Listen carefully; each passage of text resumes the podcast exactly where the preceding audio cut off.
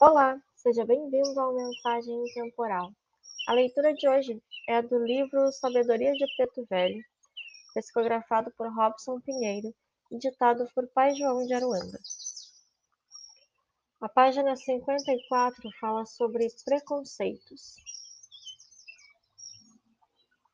Um dia, Pai João se manifestou e, utilizando uma metodologia toda particular, atendeu as pessoas, ministrando passes através do médium, com um leve estalar de dedos. Talvez porque alguém, mentalmente, estivesse questionando o seu modo de agir, afirmou: Vocês estão com esse negócio de apometria por aí, estalando os dedos e fazendo os trabalhos de desdobramento astral. Pai velho já faz isso há muito tempo. Mas, quando eram somente os pretos velhos, todos criticavam o jeito de os velhinhos trabalharem. Agora que os doutores descobriram a prometria, vocês fazem exatamente aquilo que nós sempre fizemos. Gestos que muitos julgavam cacuetes de espíritos pouco adiantados, como os estalidos, são melhor compreendidos à medida que avançam as pesquisas acerca das chamadas técnicas de desobsessão de autoeficiência no dizer de Manuel Filomeno de Miranda, através do médium Divaldo Pereira Franco. Os segredos de alguns pais velhos, como estalar dos dedos quando aplicam passes em certas ocasiões, são finalmente desvendados pela experimentação espírita. A técnica consiste em um recurso para dinamizar as energias que manipulam, alcançando maior impulso magnético. Não que defendamos esta ou aquela forma de manifestação dos espíritos, tampouco a adoção de qualquer procedimento de modo leviano.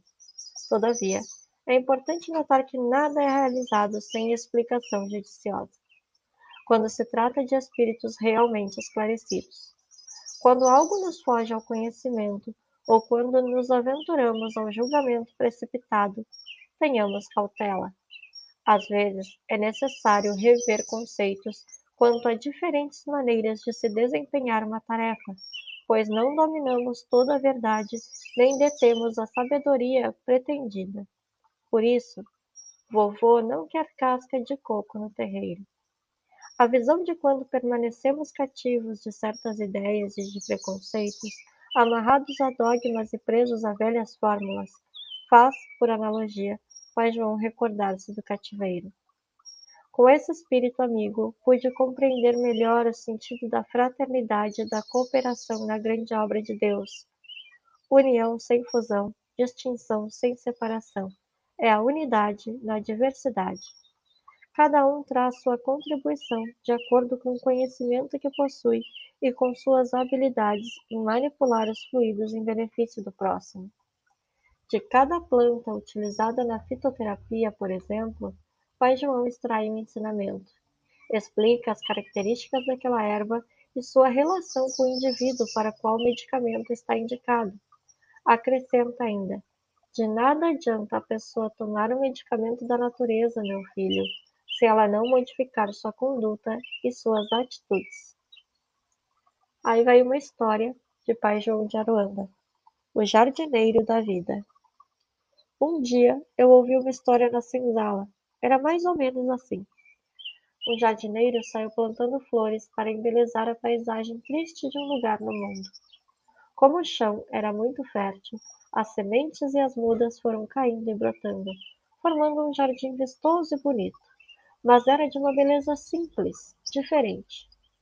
Junto com as flores nasciam outras ervas, outras plantas que o jardineiro não havia semeado.